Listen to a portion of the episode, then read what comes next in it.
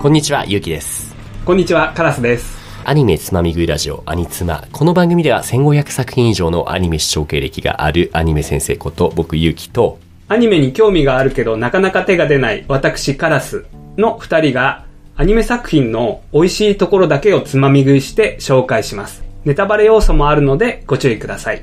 というわけで、今日紹介する作品ですけれども、はいはい。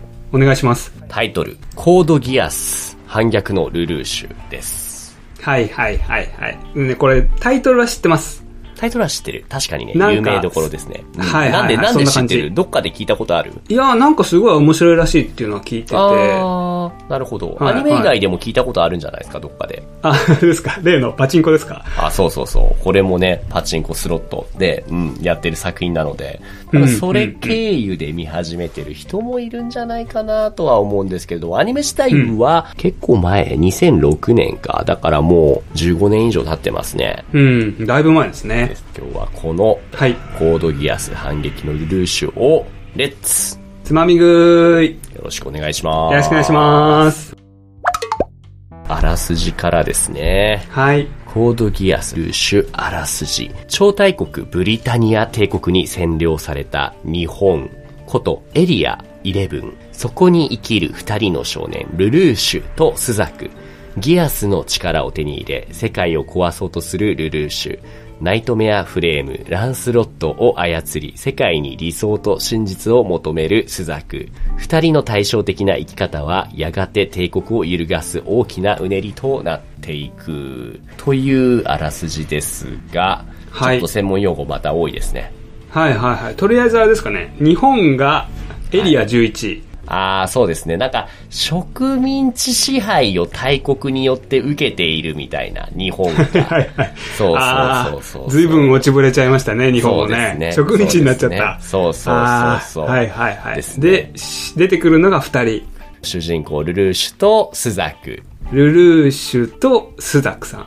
うん。なんかはい、はい幼馴染みたいな感じで仲いい同士だったけれども、いがみ合うっていう、この構図。はいはいはい。あれですか、ナイトフレームっていうのは、ああ、まあ、ガンダムみたいなやつですね。えーっと。あーガンダムで言うとモビルスーツみたいなう。んそうそうそうそう。はいはいナはイい。トランスロットが機体名ですね。ガンダムとかザクとか。そうそう。了解です。割とガンダムとかと比べると、今デザイン見せてますけど、スタイリッシュな感じ。今このランスロットっていう、そのね、モビルスーツじゃないけど、ナイトメアフレーム見せてます。はいはい。なんか、ありますかねこれ機体見て、これっぽいな、みたいな。私はね、初期のスーパーロボット対戦しかやってない んで、そこで言うと、んあの、サイバスターみたいな。あーいい例えが。あごめんなさい、ちょっとね、知らない人置いてきぼりで申し訳ないんですけど。そういうちょっと、その線の細めのね、ロボットが出てくるようなね、はい。作品なんですけれども、今言ったスザクっていうのは、まあ、言ったライバルキャラみたいな感じですかね。のはキいはいはいはャいラクターですけども、主人公っていうのが、そのタイトルにも入ってる、ルルーシュ・ビ・ブリタニア。あの、フルネームはいがはやんごとなき感じなんですけども、それもそのはず、このルルーシュ・ランペルージことルルーシュ・ビ・ブリタニア、彼は、さっきあらすじで話した、えっ、と、新生ブリタニア帝国の第11王子だったのですと。第いう11そう、第11王子。うん第11王子。そうそうそう。だからもう、とんでもないお坊ちゃんなんですよね。うん、うん、うん、うん。ですが、この作品の中では、このルルーシュっていうのは、本名をはい素性を仮面で隠して、ゼロはいはいと名乗り、隠してると。レジスタンス組織黒の騎士団っていうものを作って、その中の圧倒的カリスマを誇るダークヒーローみたいな。あーじゃあ本当は王子様だけど、素性を隠して、偽名を使ってはい、組織作ったと。そうです、そうです。はいはい。組織の名前が、何ですか黒の騎士団。そうそう黒の騎士だ。そうはいはいはいはいそうそうそうはい。そうちょっと、ああれです、中二病な感じがしますけど。 なんかでもこういうの って、アニメあるあるですよね。ああ、俺のチーム黒の騎士だ、みた いな。割とね、もうほんとそんな感じの、僕はこれ当時見てるときかっけーって思って見てたけれども、はいはいはい今見ると、うおー、痛々しいなって思うよう な。あまあまあ、そっかそっかそっか。アニメ見てないでね、チーム名聞いちゃうと、おいおいと思うけど、アニメ見てるとかっこいいということで言ういかや、らまあ当時僕が子供だったからっていうのはあります よ。うん感性がやっぱどうしても中二病だからね。私も大好きですよ、中二病、やっぱりねうん。でもさっきもカラスさんも言ったけど、なんかこの設定とか見た目とか、あとあのキャラに似てるなとか言ったじゃないですか。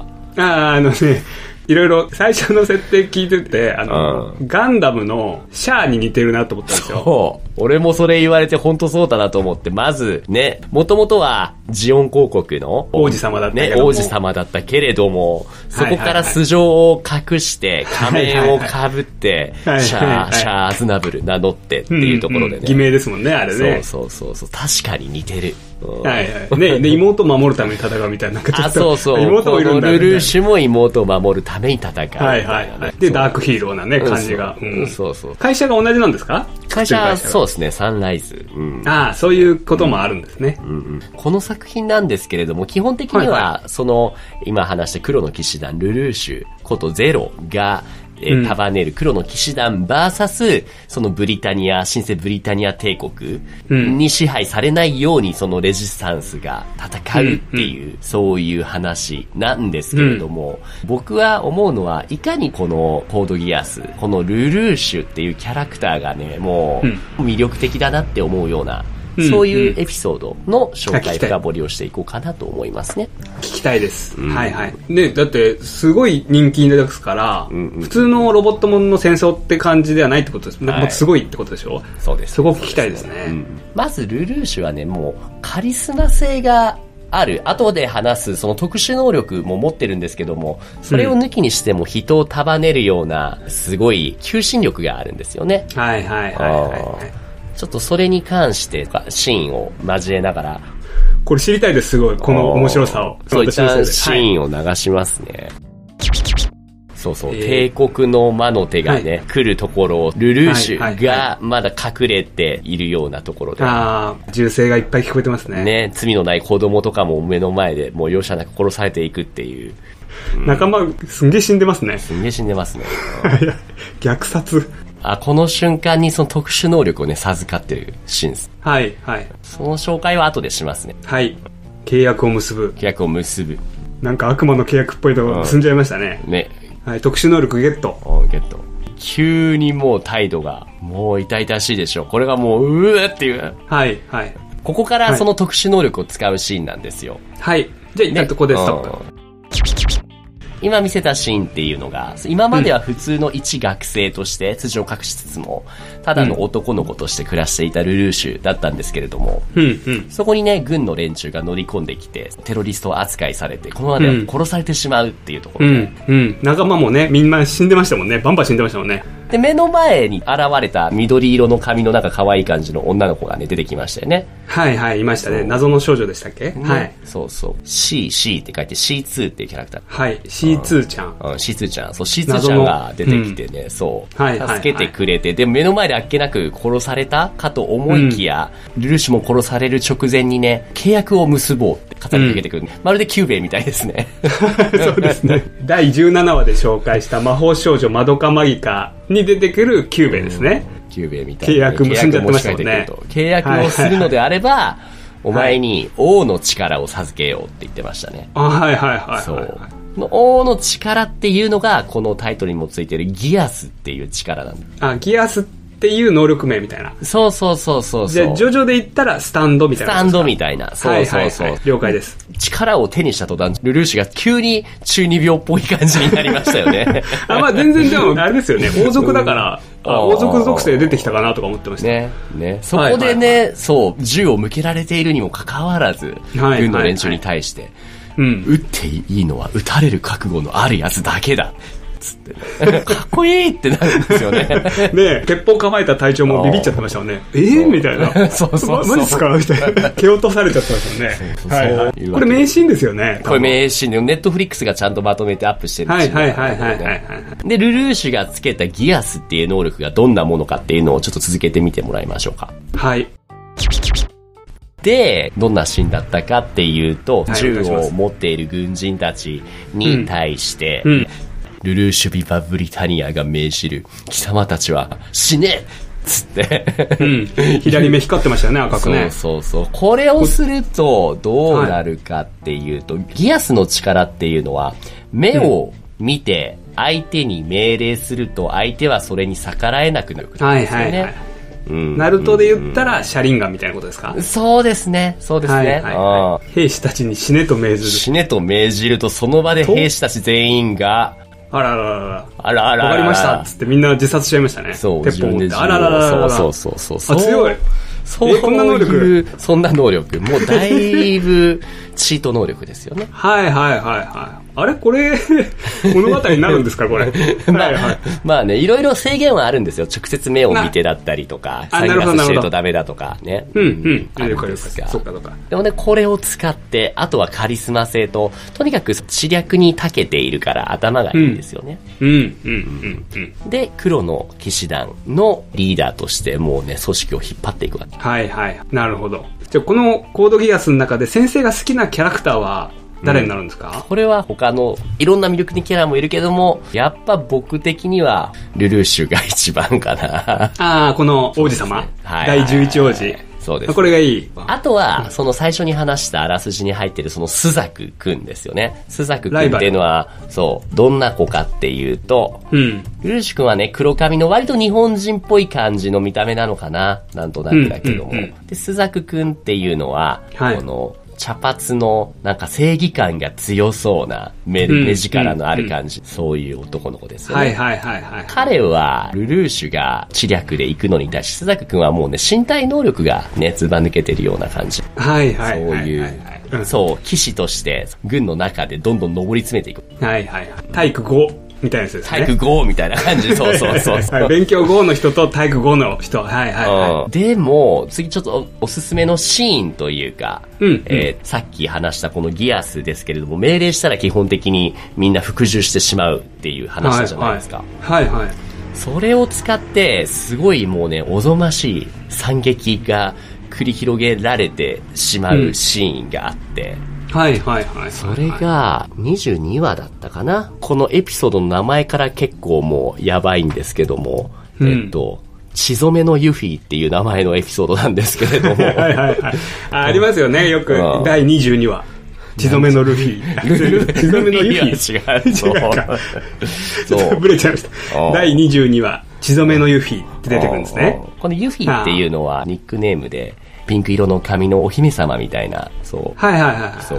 ユーフェミア・リ・ブリタニアって名前見てピンとくるかなと思うんですけれども、はいはい。王族ですね。王女様。そうそうそうそうそうそう、はいはいはいはで、作中でもね、人々の力を引きつけるような、でも優しくて、みたいな、そういったうんうん思いやりのある王族なんですけれども、はいこのユーフェミアことユフィとルルーシュも昔から知り合い同士で、でも、ルルーシュは素性を隠してゼロって名乗ってるわけじゃないですか。うんうん。でもうすねそ、れも見抜いて、で、一時的にちょっとユフィとルルーシュが和解しようとか何とかしようみたいな会談、話をするシーンがあるんですよ。うんうん。停戦交渉みたいなことですかそんな感じですね。うん。はいで、一時的に仲良くなったかなって思ったんだけどもっていうところで、とあることがきっかけですごいとんでもない悲惨なことが起きてしまうっていうシーンですね。はいあちなみにこのユフィの声は島次郎の声ですね。 流しますね。お互いにね、言い分があって、私は私なりに平和をね、求めている。で、ルルーシュはルルーシュなりにこういうことをして、はい平和を求めるって。これルルーシュですかさっきのは。なんか声全然違いましたね。あ、そう声変えてんのあ、あ、でもこのこんにちは重々しい感じで喋るっていうのは確かにそはいのはいはいはいルルーシュというよりもゼロらしさがありますね。なるほど、なるほど。ゼロの声だだ。からこの辺でユフィが手を差し伸べて、ちょっとツンデレながらもね、スルルーシュがね、そういうことなら手を組まんでもないみたいな感じで、はい、はい、はいすごいいい方法に進みそうじゃないですか。い。うん。仲間になりますよってことですもんあね。ーお、結託、結託した。うん。握手しましたね。の頭言って、音楽もいい感じに流れてる。はい、はい、はい。うん。俺が本気で命令したら絶対逆らえない言いましたね。あの、はいはいはいはいリアスでねはい。今気づきました。普通に会話している中に命令が入っていたの。はははは 今のシーンですね。主人公のルルーシュ君が割と敵だったんですかね。ユフィちゃん。ユフィちゃんと話し合って、ちょ仲良くやってこいよみたいなユフィちゃんが言うんで、妹のためだしさ、みたいな言われて、結構天然の子ですね、ユフィちゃんね。うーん、そうね。まあ、計算高いところはあるものの、やっぱり本当の意味で、うんね、家族みたいな存在のルルーシュのことも放っておけないし、うんルルーシュの妹であるナナリーっていうことも知っているから、うんそこも含めて私は守っていきたいの。っていう、うんその優しさに触れて。そうですねルルーシュもね、あ、そういうことならしょうがないな。お前はアマちゃんだけども、手を組まんでもないみたいな感じで、うん。ツンデレぶりながらね、握手をしラて。ッチをして、その後、普通に話してる時に、ね普通に話してる時に、いや、うん俺が本気で命令したら誰も逆らえないんだ、みたいなことを言って、何をバカなことを言ってるのかしら、みたいな。はいはい、能力のことね、知らないから、そうそう。いや、本当だよ、つって、ここ、こんなことしたらこうなるし、例えば俺がは、い日本人を殺せって言ったら、こうこうこうなるよな、っていう話をした直後に、キはいはいはいーンってその目が光って。 能力、能力かかっちそうゃいましたそうそうね、ゆひちゃんね。これね、あれですかルルーシュ君はわざとやったんですかこわれざをと。じゃないよ、これは。殺す気なんかなかったですよ。 あ、うっかり、うっかり、うっかりうっかりやだったっちゃったんだよ。その後のシーンも見てもらいますね。ユフィちゃんが民衆の前で演説に行く時間があるんです。はいはい。記念式典みたいなところで、もう日本人がたくさんドームに来てて、本来であればはいはいはこいこでみんなに対してその和解を求めるようなね、その素晴らしいありがたいお言葉を言うはずだったんですよね。はいはいはい。 死んでいただけないでしょうかつって。ゆひちゃんが、日本人第11区の人に、死んでくださいっつ って。うん。島次郎の声で。あー、あ、撃っちゃいましたね。 ね、そのユフィを護衛する役目にあったスザ君もちょっと気絶してて、目が覚めたらこんなことになってて、 虐殺始まっちゃいましたね、今。ロボットからめちゃくちゃマシンガンが。ほらもう、 ゆひちゃんがマシンガン持って、バキバキ撃ってますね。あのおばあちゃんがゼロにすがって死んじゃいましたね。あらら。 なもう 黒の騎士団の仲間たちすらも、まさかここまでやっているとは思ってないわうけんでうんすうよ。ん仲間もびっくり。え、これあれですね。えっ、と、ルルーシュ君がユフィちゃんに能力かけちゃったってことですよね。そうですね。日本人を皆殺しにしろと。はい。あれ、これ、能力取り消すのはできないってことですね。もうで、一回かかったら基本的にで、はも一う解回消えけきないいと。うん。え、で、ルルーシュ君はかけちゃったって気づいてるんですかかけちゃったことはもちろん、もう相手の目が光って、もうかかってしまったと。はいやべえみたいな止めに行ってえやっちゃった入ってるけど、もういかに自分の力といえど強力なものだからもうどうしようもないと。目の前で暴れるユフィをもう殺すしかないと。はいはいはいはい。だから皆殺しにするユフィをもう、 見てるしかなかったみたいな。そうそうそうそう。本人の意図とは関係なく力っていうのはもう聞いてしまうんです。はいはいはうん、悪魔の力だから。もうだから、結局苦肉の策として最終的にルルーシュは、い。うん。意図的ではなかったとはいえ、もう目の前でこのユフィっていうキャラが日本人をこう皆殺しにしてると。こんなブリテニア帝国はやはり信じられない。やはり黒の騎士団と一緒に反対すべきだみたいなプロパガンダに使うわけですよね。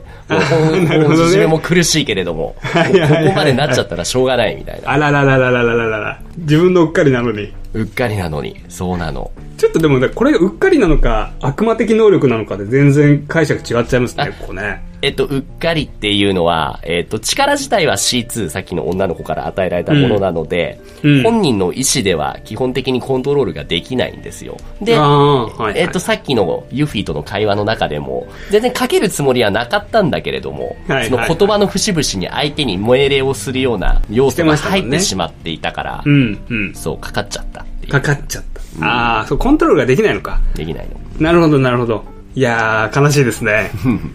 だから圧倒的なこの力を得て、もちろんそれがすごい自分の黒の騎士団に有利に動くこともあれば、うんそうでないこと。でもそれらも全て飲み込みながら、自分の友だったものもなぎ倒したりしながらでも進んでいくっていう、これ面白いですね。やばい、 ちょっとハマりそう面白いです。よああ、いい、いい、すごいいい。いいでしょう。楽しい。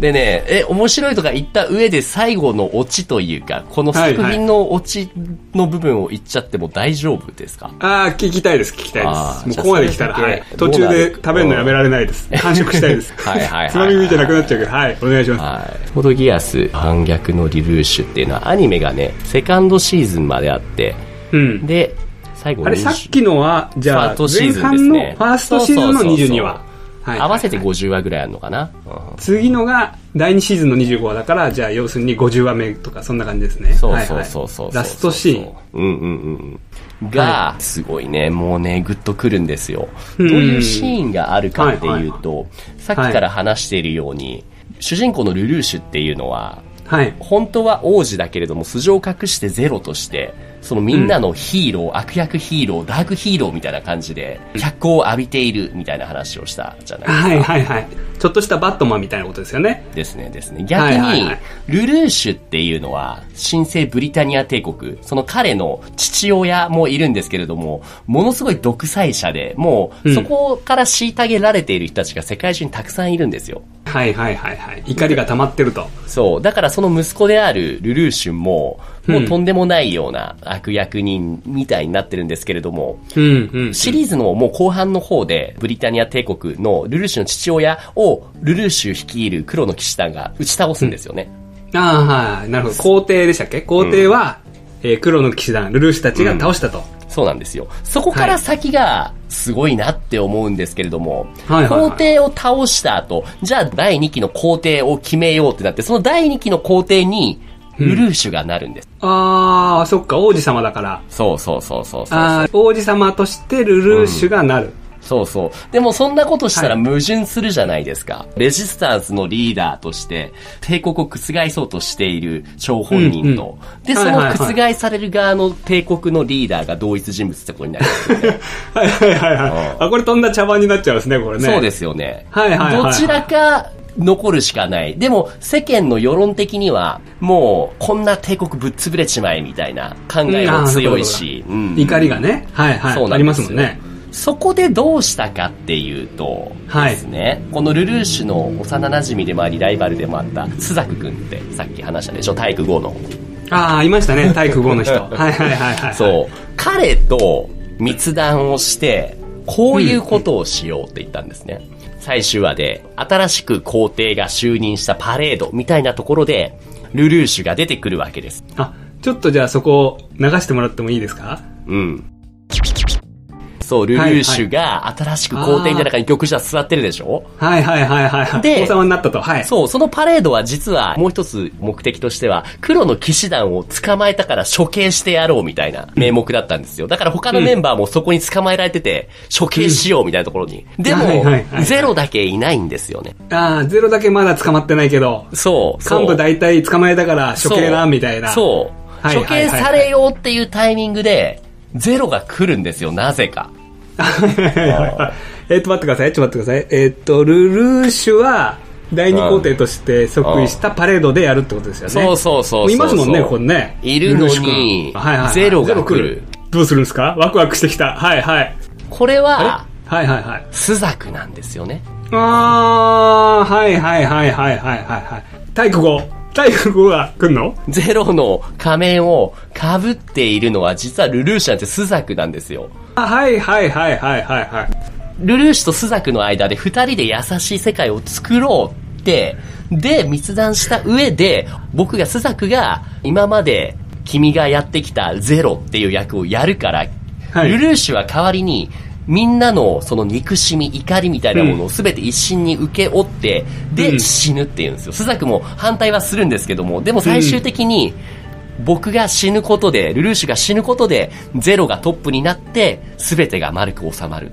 あーっていう命令をする。それは命令じゃないんですよ。これは単純にもう、もうお互いにもう国が、国を思うがゆえに、うんスザクもスザクで分かったっていう感じなんですよね。あーあ、普通にお願いして、そう。もうおね、願い須して坂君も別に国的に他に道ないから分かったよっつって、うん、うん。そのゼロの仮面を被るんですか、そうですね。ほんであ、そう、ルルーシュが目指す優しい世界のために、もともと自分に集まっていたその憎しみを全て集めて、それを、はいはいその死をもって、憎しみの連鎖を断ち切るっていう。ああ、ルルーシュとスザクが二人で、それをはいはい、ゼロレクイエムって言うんですよね。この一連の流れのことを。あープロジェクト名。そう、ゼロレクイエム。ム。そう。いやいやはいはいはい。ここを見て、うわーってなって、うそんなわーのってないよって思いながらも、はいはい。これラストシーンですね。そうですね。これ、あほら、ゼロが